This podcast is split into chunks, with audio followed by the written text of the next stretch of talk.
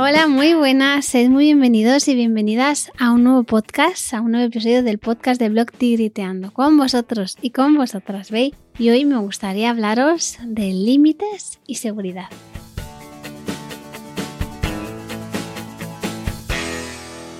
Hoy vamos a hablar de límites, pero no como hablé en el último podcast, que lo podéis buscar como eh, límites y libertad, sino límites como una forma de cuidado y cuál es el rol de las personas adultas como casa, como sitio seguro del que impulsarse y al que volver a refugiarse cuando salen a explorar. No sé si conocéis a Eloy Moreno, es autor de varios libros. Uno de los más interesantes, especialmente para el público adolescente, es Invisible, que narra una historia sobre bullying. El otro día estaba en la, en la central de Callao bicheando libros y encontró su nuevo libro, en este caso para los más peques, un álbum ilustrado que se llama Juntos. Me gustó mucho y eh, al día siguiente lo estuve leyendo con las niñas. El libro les encantó. Las ilustraciones tienen un montón de detallitos y hay muchas preguntas sobre las que reflexionar, pero lo que más me gustó, en este caso a mí, que narra cosas, eh, hechos, acciones, situaciones que pueden pasar cuando los niños y las niñas salen a explorar. El protagonista hace un viaje en el que va pasando por todas las emociones, de la curiosidad y la alegría hasta el miedo y la frustración, entendiendo que todas son buenas, aunque algunas sean más agradables que otras, todas tienen un propósito. El protagonista del libro eh, puede vivirlo de esta forma porque parte de un sitio seguro. En el libro se ve muy bien que está saliendo de, una casa y se siente con confianza para salir a explorar. Pero no siempre esto va a ser así. Entonces, por eso me gustaría hablar hoy de límites y seguridad, pero no entendida como la prevención de riesgos, que por supuesto también, sino más bien relacionada con vinculaciones seguras, con un apego seguro.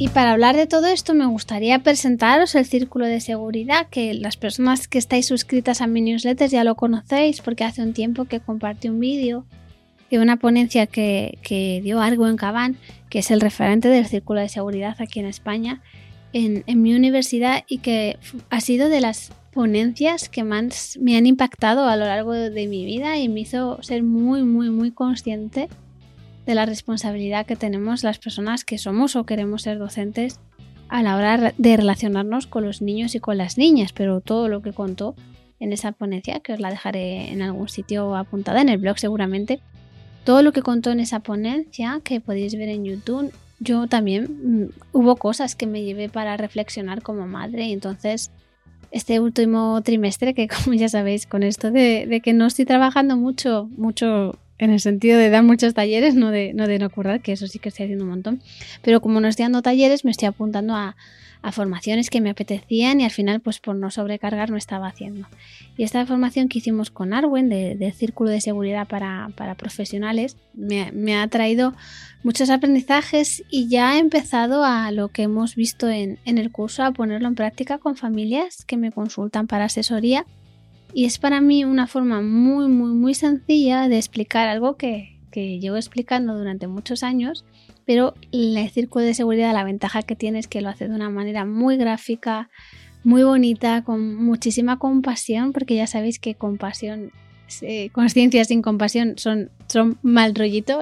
Son, mi amiga Eva dice que son como las dos alas de un pájaro, eh, si no están en equilibrio, la compasión y la, y la conciencia pues puedes pegarte un buen leñazo, en este caso no chocarte contra el suelo como le pasaría a un pajarillo, sino hacerte mucho daño a ti mismo, empezar a entrar en la rueda de la culpa y, demás, que eso ya sabéis que no nos benefician. Eh, autocompasión es el primer paso para mí para alcanzar la, la, serenidad, la paz, la calma, la felicidad, como, como queramos llamarlo. Volviendo al tema, que no me gusta desviarme, el otro día estaba hablando con mi amiga Cris Aral y decía que a ella le había provocado mucho impacto el, podcast que grabamos, como os decía, el año pasado sobre límites y libertad, una frase que yo dije que era controlas o proteges, ¿no? Entonces a ella eso le, le, eh, resonó muchísimo, le hizo mucho sentido y entonces eh, me lo recordaba, ¿no? Que, era algo que a ella le había ayudado mucho a, entender esta diferencia o esta forma de encontrar el equilibrio. Si no lo habéis escuchado, os animo a escucharlo, ¿vale? Porque bueno, ahí eh, es como el, primer punto de partida. Pero hoy me gustaría hablar de cómo está todo esto relacionado con esa seguridad, con ese apego seguro, con esa vinculación. Para el círculo de seguridad, em, no sé, imaginaros, pondré alguna imagen en algún sitio, pero imaginaros como un círculo, o mejor dicho, una elipse. En el centro hay unas manos. Y esas manos lo que están haciendo es sostener las manos están dentro de ese círculo. Esas manos en la parte de arriba del círculo lo que están haciendo es apoyar la exploración de los niños y de las niñas y en la parte de abajo del círculo lo que están haciendo es dar la bienvenida a ese lugar seguro que puede ser físico o, emocional, ¿no? Podemos ser casa nosotros como personas adultas de los niños y las niñas y que dependiendo de en qué punto del círculo estemos, si en la parte superior, que lo que nos toca es apoyar la exploración, o en la parte de abajo del círculo, que lo que nos toca es darles la bienvenida a ese lugar seguro, tendremos que hacer unas cosas u otras. Y lo que ocurre muchas veces es que si venimos de apegos no seguros, que bueno, pues es bastante probable, teniendo en cuenta las estadísticas que manejamos, eh, probablemente sea difícil porque vamos a tener dificultades bien a la hora de soltar y, de animarles a explorar o bien a la hora de sostener esas emociones con las que puede que estén viniendo de la exploración. Voy a poner un ejemplo para ver si queda más claro. Por ejemplo, Lola, que es mi eh, niña anteriormente conocida como bebé, va a cumplir tres años. Ya de bebé tiene bastante poco. Y bueno, cuando ella sale a explorar, que es una niña muy, muy autónoma, muy, muy decidida, y todo esto lo cuento después de haber hecho un podcast sobre etiquetas, ¿no? Pero bueno, eh, tiene, tiene esa forma de ser, es muy echada para adelante. Pues Lola, cuando sale a explorar, eh, lo que necesita es eh, que yo dé apoyo, dé soporte a esa exploración. ¿no? Bueno, también necesita que le acote un poquito esa exploración porque si no ella va con la bici y vuela, vuela, vuela, vuela y ya no me vuelve, ¿no? Pero bueno, eh, bromas aparte, ¿no? Lo que necesita es que yo esté ahí sosteniendo, ¿no? Igual ella va con su bici de estas sin pedales, se empieza a alejar demasiado y en un momento dado mira a ver dónde estoy yo, qué estoy haciendo. Que estoy tranquila porque estamos en el campo, en un sitio seguro, sin coche, donde más o menos la puedo tener vigilada. Pues con mi mirada tranquila, pues sigue explorando, ¿no? Si por el contrario me ve gritando, ¡Ah, Lola, vuelve! Porque bla, bla, bla, bla, bla, y todas estas cosas que a veces hacemos las personas adultas, pues se parará, ¿no? Esto hay mil variantes y hay que tener mucho cuidado de que no estemos alimentando metas erradas y demás. Pero bueno, en general, eh, Normalmente la mayoría de los niños cuando ven que su adulto de referencia está preocupado o, pega un grito en seco, pues se, paran en seco, ¿no? ¿Por qué? Porque en el fondo lo que quieren es sobrevivir y la forma que tienen de sobrevivir es apoyarse en el adulto de referencia que, tienen al lado. Entonces mi tarea cuando Lola está en la parte de arriba de este círculo o de esta elipse es estar ahí cuidando que se den las circunstancias que, puedan favorecer que ella pueda explorar. ¿Qué pasa? Pues que a veces pasan cosas. Mm, puede que se caiga con la bici y se haga daño, se haga una herida y entonces lo que toca ahí es recogerla, darle la bienvenida, es, terminología del círculo de seguridad y le damos la bienvenida. Esto es algo que, yo creo que, se ha hecho eh, bueno, iba a mentir, iba a decir una mentira. Iba a decir, esto es algo que se hace súper bien y la verdad es que no, que muchas veces esto es eh, cuando un niño o una niña se hace una herida, pues muchas veces decimos eh, no pasa nada, levántate, o hay veces que hasta pegamos al suelo con una zapatilla, que esto igual no ayuda mucho a los niños, pero bueno, lo que a donde quiero llegar es que es bastante intuitivo que cuando se hacen daño les demos la bienvenida y le, recojamos, ¿no? que igual no hace falta eh, para muchísimas personas hacer un curso sobre esto si vienen de vinculaciones seguras. ¿Qué nos toca hacer cuando estamos sosteniendo, eh, dando la bienvenida a, casa otra vez, a nosotros que somos un lugar seguro? Pues nos toca eh, proteger. En, el caso de que hubiera un peligro, pues eso sería también estar eh, haciéndonos cargo y, cuidando al niño o a la niña, ¿no? También confortar, pues si se ha hecho una heridita, pues le damos un beso, le damos un abrazo, bueno, lo que necesite cada niño o niña, porque cada uno necesitará cosas distintas, ¿no? Yo estoy pensando ahora mismo en Lola y Lola lo que necesitaría es que le diera un beso en su herida y, además que organizara sus sentimientos, ¿no? Eh, te has eh, enfadado porque querías hacer una cosa con la bici, no te ha salido, te has frustrado y encima te has caído, ahora estás disgustada.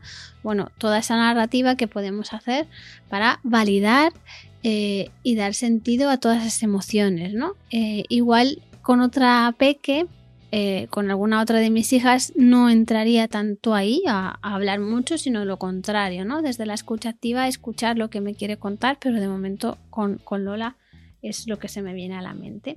Pero estamos poniéndonos en lo peor, ¿no? Igual simplemente nos quiere enseñar pues una piedra que ha encontrado o que ha, que ha hecho como algo especial con la bici o ha encontrado no sé qué o nos trae una flor, pues ahí lo que nos toca es alegrarnos con ellas, alegrarte de mí, es la terminología que utiliza el círculo de seguridad que también parece algo como muy, muy, muy coherente, ¿no? El problema es cuando esto, que parece que es muy normal, muy esperable, muy lógico, no nos sale de forma natural.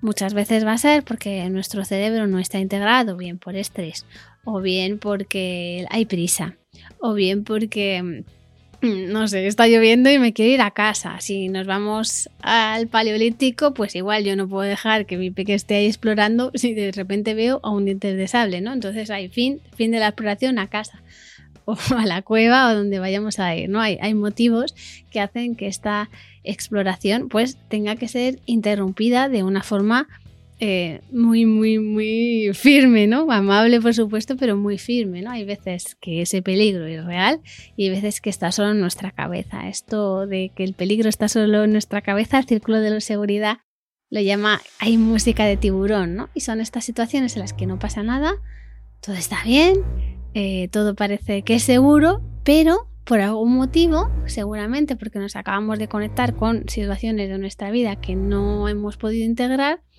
empezamos a ponernos nerviosos, a alterarnos, a sentir un poco de ansiedad.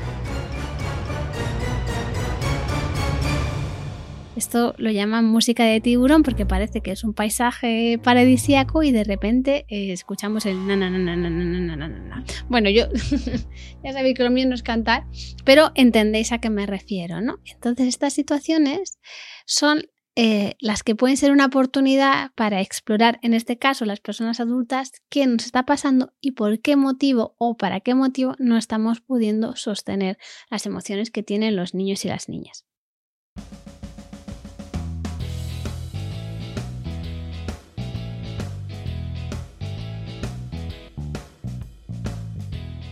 Y en la parte de arriba del círculo, los peques también necesitan cosas, ¿no? Necesitan que estemos supervisando, que estemos pendientes de ellos y ellas, que nos alegremos también, que, nos alegremos eh, de, las cosas que hacen, que le ayudemos. Esto de ayudar igual nos da para, para, para otro podcast o para un montón de posts en Instagram o en redes, donde sea. Eh, la ayuda tiene que ser la mínima, indispensable para que ellos y ellas se sientan capaces, ¿no? Hay veces simplemente si se quieren subir a un árbol, a veces simplemente con levantarles un pelín o, poner nuestra mano para que puedan tener impulso es suficiente y, también puede ser simplemente ver algo que estamos viendo. El tema está en que no les robemos ese sentido del logro.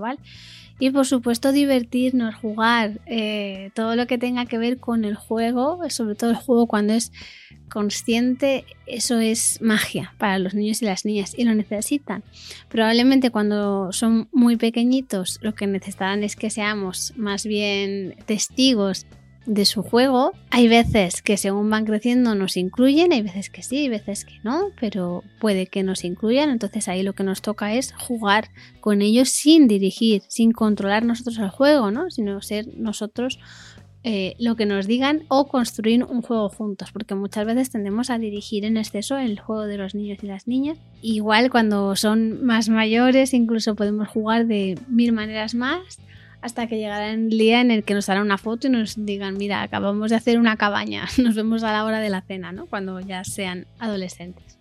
Y digo adolescentes porque esto igual no se puede producir cuando son pequeñitos, ¿no? Ahí hay una imagen, creo, creo que os he compartido alguna vez, eh, que es de Cheryl Elwin, si no, si no recuerdo mal, en la que hay como un eje de abscisas, y esto lo he contado porque me he un lío también con las abscisas y las ordenadas, pero bueno, hay la, como en un cuadrante la mitad es para el adulto, la persona adulta y la mitad es para el niño o la niña. Entonces, el adulto al principio, cuando un bebé es muy, muy chiquitito, necesita ser muy grande en el sentido de tiene que hacerse cargo de muchas cosas y cuidar mucho y vigilar y dar de comer y dar teta y cambiar pañales y pasear y sacar eructitos y todas esas cosas que hacemos cuando nace, ¿no? Un niño y una niña cuando nace es bastante poco autónomo, sobre todo respecto a cómo era en el útero. Pero poco a poco esa autonomía va a ir creciendo y nuestra función no es empujar la autonomía, todo lo contrario, nuestra función es sostener la, autonomía.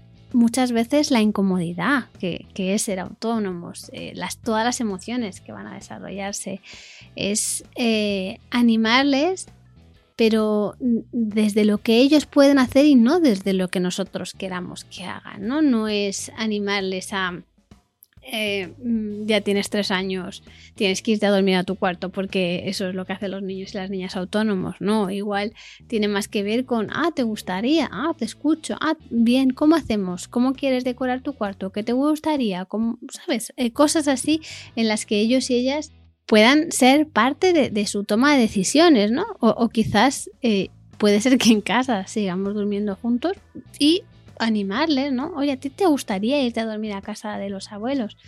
¿Qué podemos hacer? ¿Qué te gustaría? ¿Quieres que hagamos pruebas? ¿no? Eso es animar. Eh, y ahí podemos correr el riesgo de manipular si la idea parte de nosotros en vez de, ellos y ellas. ¿no? Bueno, en definitiva, el adulto se va haciendo pequeñito y el niño se va haciendo más y más y más grande.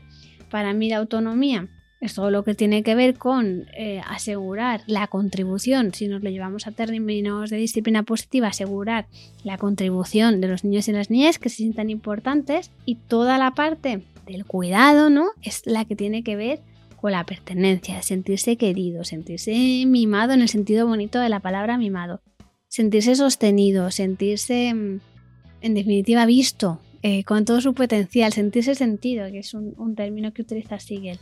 ¿Cómo podemos hacer esto? Pues para muchas familias esto va a salir de forma natural y para muchas otras no. ¿Por qué? Pues todo va a depender, bueno, todo no, pero en gran medida va a depender del tipo de vinculación que hayamos tenido con nuestros padres y nuestras madres o otros adultos de referencia.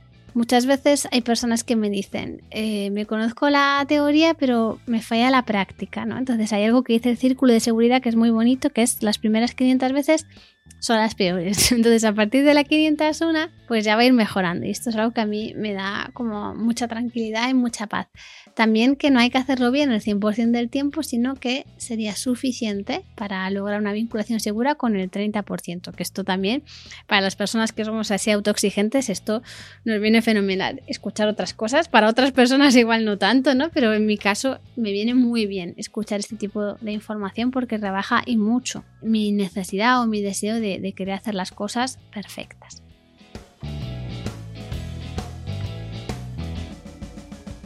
Otro motivo por el que nos cuesta pasar de la teoría a la práctica es que, bueno, quizás hayamos entendido la teoría, pero no hemos cambiado ni un solo hábito de nuestra vida. Es decir, seguimos metiendo prisa, seguimos haciéndonos cargo de más cosas de las que tenemos que hacer, eh, queremos seguir animando a la autonomía sin querer pagar el peaje, porque se paga un peaje, un peaje enorme, ¿no? En nuestra necesidad de tener las cosas bajo control, eh, cuesta, esto cuesta.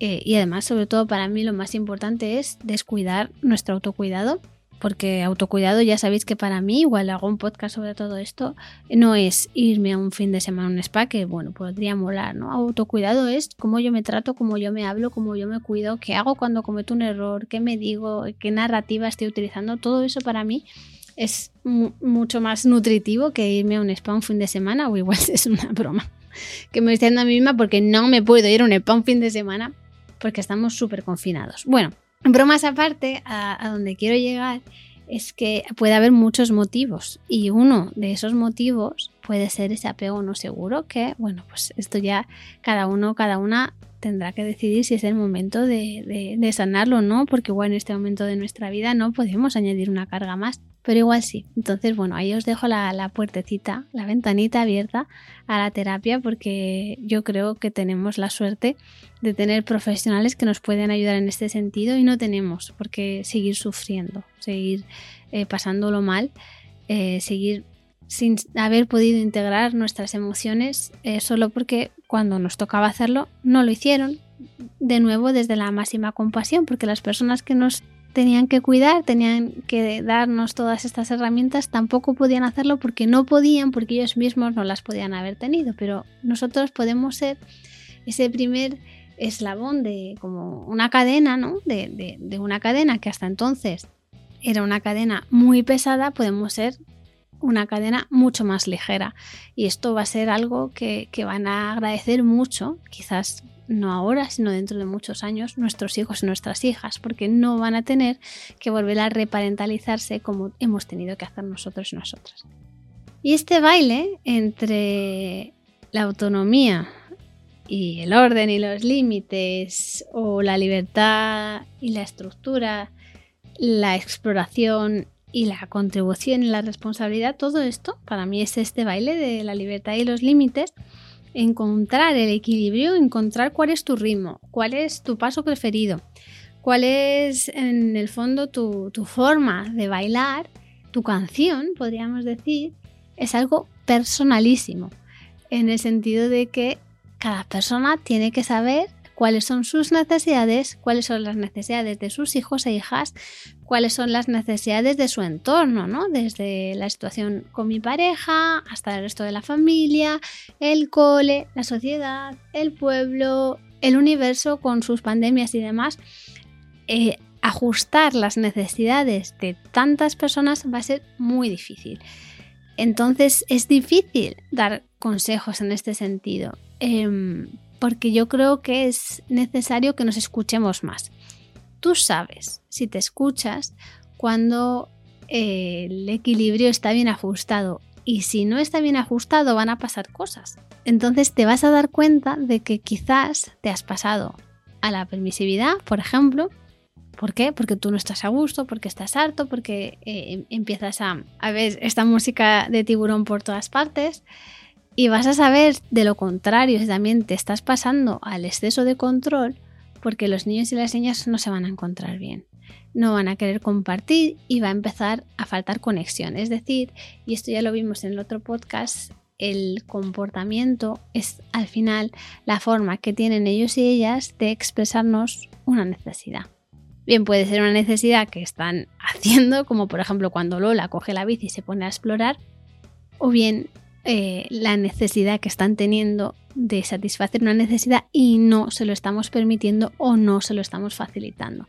Es decir, el comportamiento, aunque muchas veces es muy frustrante y nos cansa y demás, pero en el fondo podemos verlo como una petición de ayuda y eso nos va a ayudar mucho a transitar emociones y también nos va a ayudar mucho a buscar este punto de equilibrio entre libertad y límites o lo que es lo mismo entre las necesidades de todas las personas implicadas en la ecuación. En el otro podcast hablábamos de que había como tres partes implicadas, ¿no? El niño, la niña, con sus necesidades y, todo el aporte que nos da neurociencia, nos da disciplina positiva, nos da Montessori en entender cuáles son esas necesidades. Luego está por otro lado el ambiente preparado, que bueno, si está bien ajustado, esto nos puede ayudar muchísimo, muchísimo a encontrar ese equilibrio y satisfacer esas necesidades y por otro lado está el adulto o la persona adulta preparada.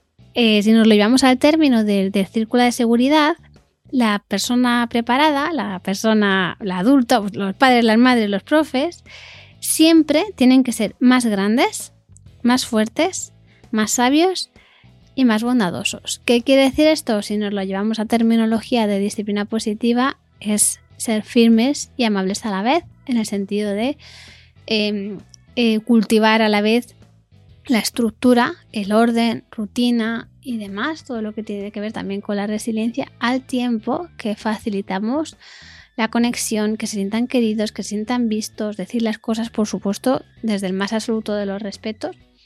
Y, y todo lo que tiene que ver con que la otra persona se sienta entendida, se sienta sentida, ¿no?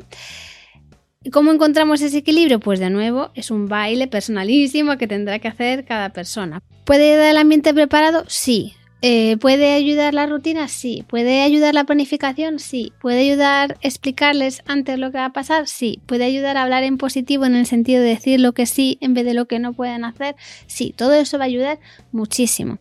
Pero la vida es la vida, no se puede controlar todo. Esto nos lo ha enseñado 2020 y nos lo está enseñando también 2021. No se puede controlar.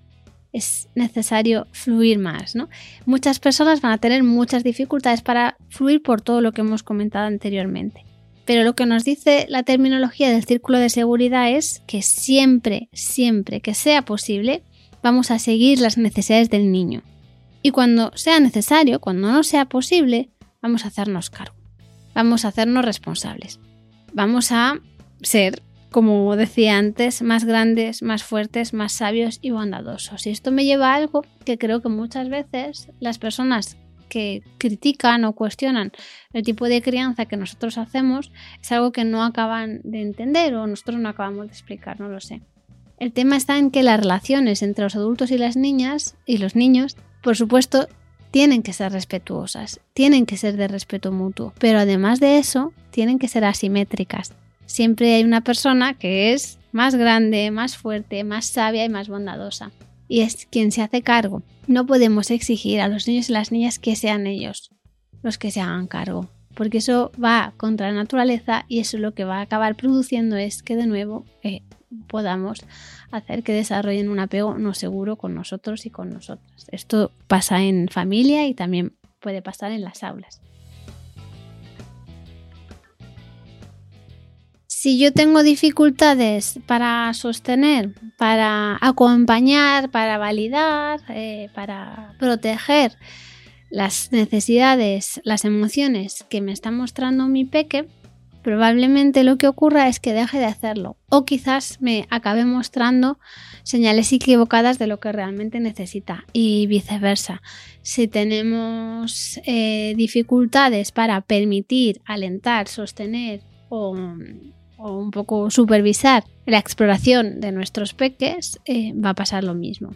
Esto seguramente algunas personas que entiendan un poquito de apego ya estarán viendo aquí dos tipos de apego y, además luego está el, apego desorganizado, ¿no? que es cuando hay dificultades no solo en la parte de arriba del círculo, en, alentar la exploración, ni en la parte de abajo del círculo, que es eh, dar la bienvenida, ser eh, un, un sitio seguro al que volver, sino además hay dificultades porque hemos tenido un apego desorganizado. Esto pasa cuando el adulto de referencia se pone muy agresivo o se muestra muy débil o directamente está ausente. Entonces, bueno, es un modelo que a mí me ayuda muchísimo para explicar y además ha sido un viaje muy bonito acompañada de unas personas maravillosas, este de, círculo de seguridad.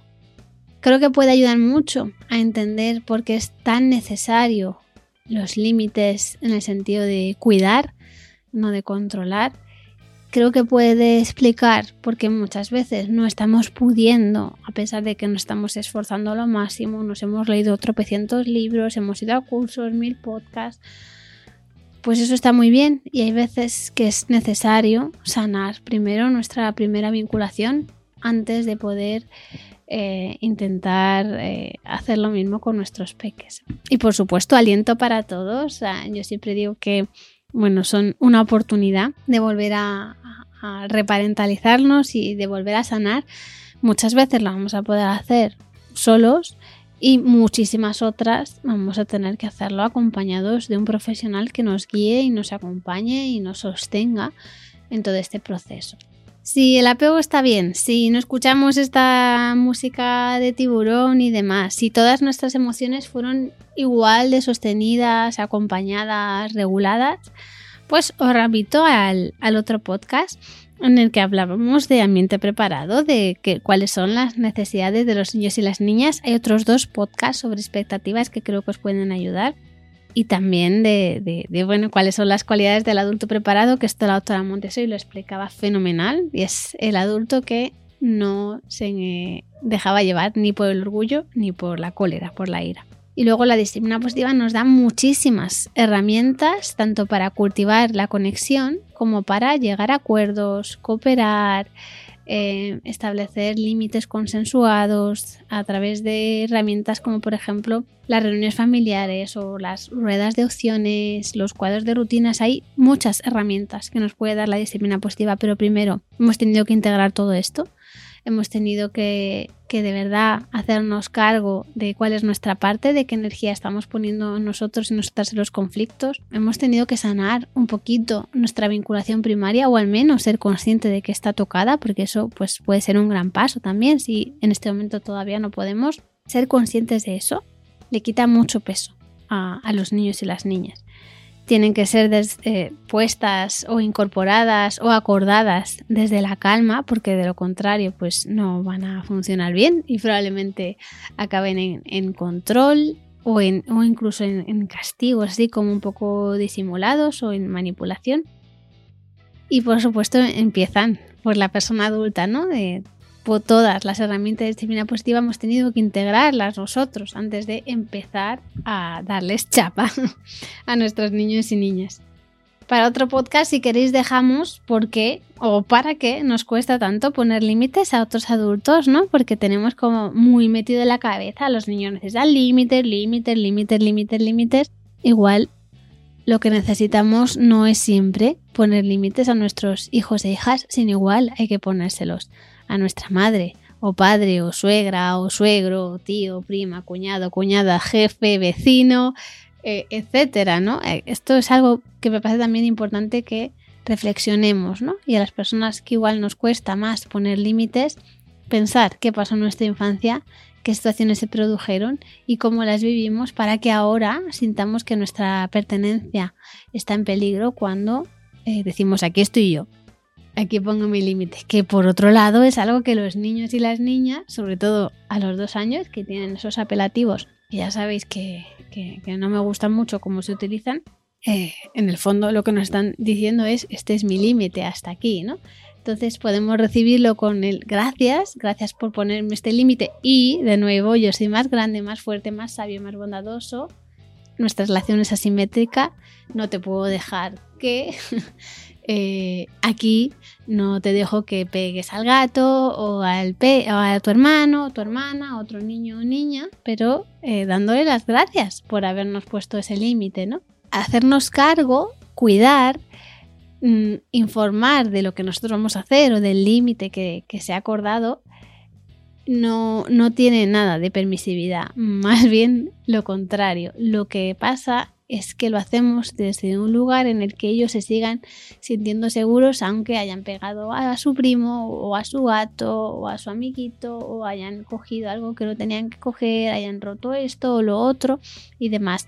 El tema está en que aunque cometan un error puedan sentir que seguimos siendo su base segura. Y esto es probablemente lo más, más, más importante que podamos hacer como padres, madres o maestros. Sobre todo las personas que hemos elegido ser docentes o queremos ser docentes, es, es algo muy importante. Y esto no lo voy a contar yo, os voy a dejar el enlace a la ponencia de Arwen porque a mí me impactó muchísimo escucharlo de, de, su, de su ser, iba a decir de su boca, pero no de su ser. Y, y, bueno, me gustaría que lo escucharais de ella porque es tan, tan, tan, tan importante, porque es tan necesario.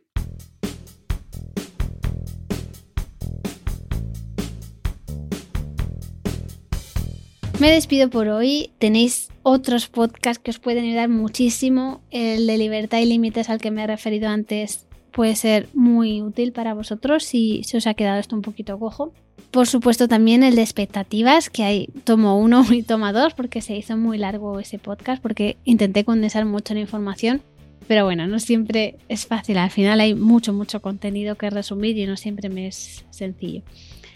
Eh, ambiente preparado, los cinco niveles del cuidado, el de etiquetas, el de emociones intensas también conocidas como rabietas, Hay muchísimo, muchísimo que os puede servir, muchísimo que os puede ayudar. Y además algo que me hace mucha ilusión contaros es que Miriam eh, Tirado y Alberto Soler y yo grabamos un podcast para Podimo en exclusiva que se llama La crianza es cosa de tres. Y en ese podcast hacemos un episodio capitaneado por mí, el primero que yo capitaneé, en el que hablamos justamente de esto. Y en el que vais a ver distintas posturas, porque esta es solo la mía, de la que vivo yo, con la que yo me siento más cómoda, pero quizás os guste más la postura que traen ellos o bueno, os hagan reflexionar, porque al final yo siempre digo que las cosas que me gusta oír lo que hacen es regalarme la oreja, ¿no? Pero realmente lo que me hace crecer, lo que me hace evolucionar, lo que me hace cambiar de postura es lo que me cuestiona. Tanto porque lo pienso y al final acabo convencida o por lo, contrario, ¿no? Porque lo pienso tanto, intento pensar en, en rebatir esos argumentos eh, en mi cabeza todo. Ya sabéis que yo de conflicto y no me voy peleando por ahí por el mundo. Pero mm, darme cuenta de que estoy muy segura de lo que estoy diciendo, eso me hace avanzar también. Entonces, bueno, os eh, dejo con ese enlace al, a la ponencia de Arwen en la Universidad de Juan Carlos. Os dejo también los anteriores podcasts que hemos hablado sobre este tema. Os dejo el podcast que grabamos para Podimo, Miriam Alberto y yo y os mando muchísimos besos y nos escuchamos la próxima semana.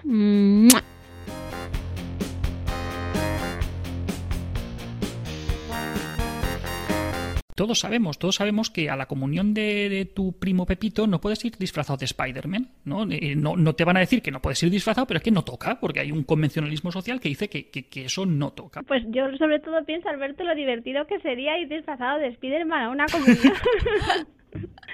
Igual. A ver, si el que toma la comunión va de marinerito, ¿vale? Está dando permiso a otro para que vaya de Spider-Man. Hoy vamos a hablar de ese equilibrio que a veces es difícil encontrar entre libertad y límites. Este podcast es una producción de Nación Podcast en exclusiva para Podimo.